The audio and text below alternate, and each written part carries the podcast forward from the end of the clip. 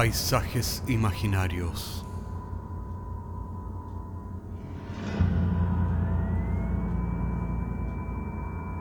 Una producción Cortés Rojas.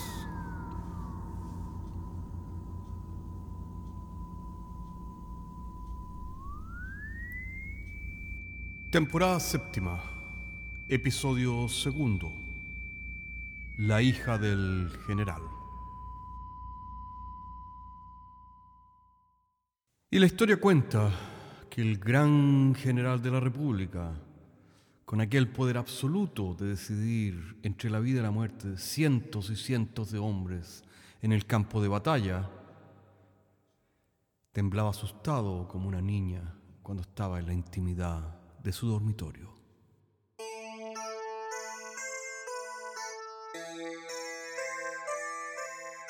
Era la primera vez que conocía al padre de mi novia.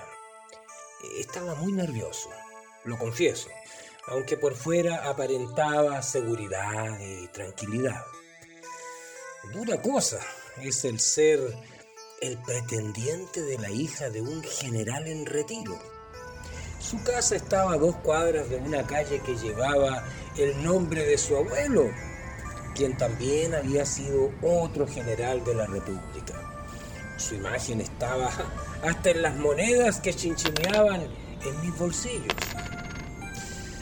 Dura cosa. Bueno, para hacer corta la historia, nos abrió la puerta una señora algo gorda, vestida con un delantal rosadito. Su rostro neutro, inexpresivo, nos hizo pasar al living mientras esperábamos a los dueños de casa, quienes nos dijo vendrían en algunos momentos. Mientras esperábamos, mi novia Rosy hablaba cosas triviales, pero yo no podía concentrarme en sus palabras, ya que examinaba todo alrededor, todo lo que estaba allí, los muebles antiguos, de buena madera, todo estaba muy bien conservado, muy limpio, muy ordenado, como la casa de un general.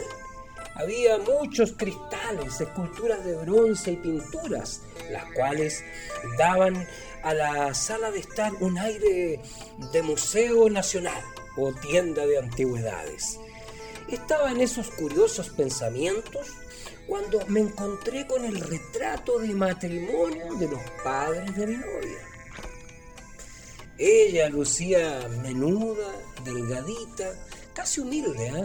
en contraste brutal y evidente con su esposo, un hombrón alto, corpulento, avasallador, un gran pez plateado lleno de medallas con una mirada intimidante que te hacía confesar cualquier cosa, lo que hubieras cometido y lo que no. Eh, el contraste entre ambos era tan evidente que podría apostar algún dinero que muchos habrían notado esta diferencia, por supuesto, antes que yo. Me pregunté para mí mismo, ¿por qué este hombre se habría casado con esta mujer? Obviamente carecía de las informaciones que se explicaran esa imagen que se me había puesto entre ceja y ceja. Algo así como un acertijo sin resolver. Mi novia, entre tanto, continuaba hablando, pero yo continuaba sumergido en mis pensamientos. Desde el pasillo escuchamos los pasos de los dueños de casa. Eran pasos lentos, pesados. De alguna manera me hice una imagen mental de alguien al cual le costaba mucho caminar. A continuación escuché una tos de hombre. Tal vez una tos que anunciaba su entrada al salón, como de hecho hacen involuntariamente algunas personas. Cuando estuvieron frente a nuestros ojos, la verdad es que no podía creer lo inesperado de esa visión, ya que los inesperados cambios que los años habían operado sobre esta pareja me tenían un poco confundido. ¿Qué había quedado de ese hombre alto y de presencia avasalladora? ¿Qué había quedado de aquella frágil mujercita que parecía casi un detalle insignificante en aquella foto matrimonial? El hombre que tenía frente a mis ojos se veía humilde, disminuido. Su mirada huidiza, nerviosa, estaba casi ausente. La mujer, en cambio, que tenía por esposa otro hora frágil y casi insignificante, ahora lucía maciza e imponente. Su mirada eh, y seguridad dominaba todo el tablero y las jugadas. Estaba en esas cavilaciones cuando la dueña de casa tomó la iniciativa, por supuesto, y nos dijo que tomáramos asiento.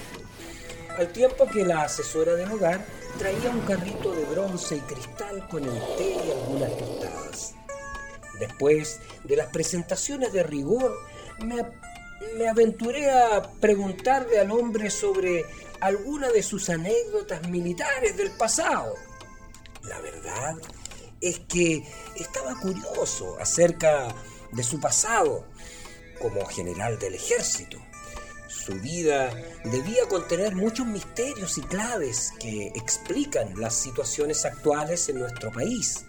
Por otra parte, veía mi estadía en su casa como una oportunidad de inquirir asuntos que de otra manera permanecerían ocultos para mí. El general contestó con estudiada calma. Podía darme cuenta que hablaba con cautela y sopesaba cada palabra que salía de su boca. Mi curiosidad y olfato periodístico se exacerbó al darse cuenta que un hombre como aquel habría de tener una montaña de historias apasionantes que los escuchas de nuestro podcast Paisajes Imaginarios escucharían con avidez. Me daba cuenta que el encuentro con aquel hombre bien podía ser una oportunidad para investigar y sumergirte en un mundo que pocas personas han visto, pero muchos desearían conocer.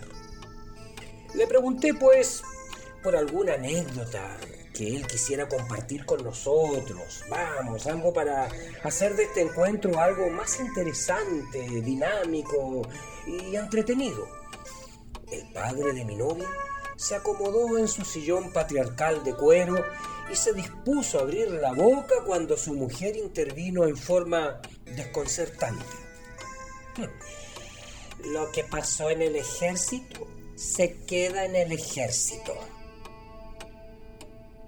Después de ese balde de agua fría me quedó absolutamente claro que por alguna razón que ignoraba, la mujer del padre de mi novia no quería por ningún motivo abrir esa cajita que comunicaba con el pasado de su esposo. Bueno, a pesar de que el aire de la reunión se volvió tenso, hice lo posible por disolver esa atmósfera, acoplándome a la charla trivial que dirigía, por supuesto, la dueña de casa, aunque a esas alturas comencé a sospechar que algo intrigante se escondía detrás de cada una de las palabras triviales que se cruzaban en esa sala de estar. Mientras tomábamos el té con tostadas, al producirse un breve silencio, aproveché la oportunidad nuevamente para preguntarle al hombre sobre sus antepasados alemanes. Nuevamente, el padre de mi novia se dispuso lentamente a hablar cuando su señora no volvió a interrumpir, asegurando que su marido no se acordaba de nada. Tiene daño cognitivo, concluyó con aire experto, ante lo cual el hombre cerró su boca y se momificó en su asiento de cuero detrás de una mirada lamentablemente inexpresiva e insondable. Durante el resto de la velada, la dueña de casa monopolizó ampliamente la conversación, de manera que me resigné a escuchar lo que ella quisiera decir. Nos mostró un álbum de fotografías familiares, me esforcé notablemente por, en sobremanera en dar una buena impresión. Lo hice, saben, por el amor que tengo por Rosy novia, aunque para ser honesto, me estaba aburriendo mortalmente con ese monólogo interminable. Al final del encuentro, el ex general trató de poner mantequilla a su tostada y en su gestión pasó a llevar involuntariamente una taza. la cual se derramó profusamente sobre la mesita de té, al tiempo que su esposa le decía, cuidando que sus palabras no sonaran agresivas. Pero Alfredo, te he dicho cien veces que me pidas a mí que te sirva. Tú sabes que lo hago con gusto. Tú sabes que tienes movilidad reducida y puedes cometer alguna imprudencia. Después de ese pequeño bemol, Rosy se levantó involuntariamente como un resorte de su asiento. Nos tenemos que ir, dijo nerviosa, casi sin querer. La dueña de casa nos animó a que nos quedáramos un poquito más, pero Rosy declaró que estaba un poco cansada y que ya había pedido un taxi a la puerta. Es una pena que se vayan tan pronto, agregó la señora, pero Rosy ya había tomado su cartera. La conozco bien, es la señal inequívoca que nos disponíamos a salir. El general en tanto se acercó lenta y silenciosamente, me apretó la mano en señal de despedida. Luego abrazó a su hija diciéndole, te quiero mucho. Una vez fuera de la casa, en la vereda, nos disponíamos a abordar el taxi cuando vimos al general despidiéndose desde la ventana. Agitaba su mano izquierda, en tanto que la otra la mantenía abierta sobre el vidrio. Por alguna razón me acerqué a la ventana mientras Rosy lo despedía sentada desde el interior del taxi. Me di cuenta que trataba de decirnos algo. Observé que había un pequeño papel en su mano derecha, el cual aplastaba nerviosamente contra el vidrio. No podía leer, me acerqué un poquito más hasta que al final pude leer la palabra que estaba escrita en el papel. H E L P. Gel.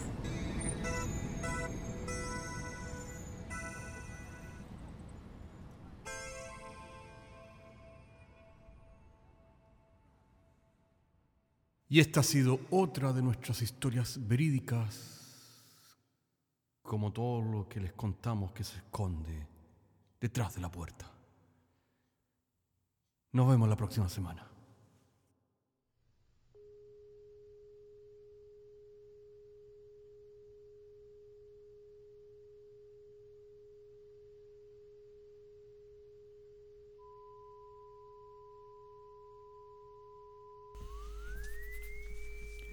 Paisajes Imaginarios es un podcast semanal que se distribuye con una licencia pública general.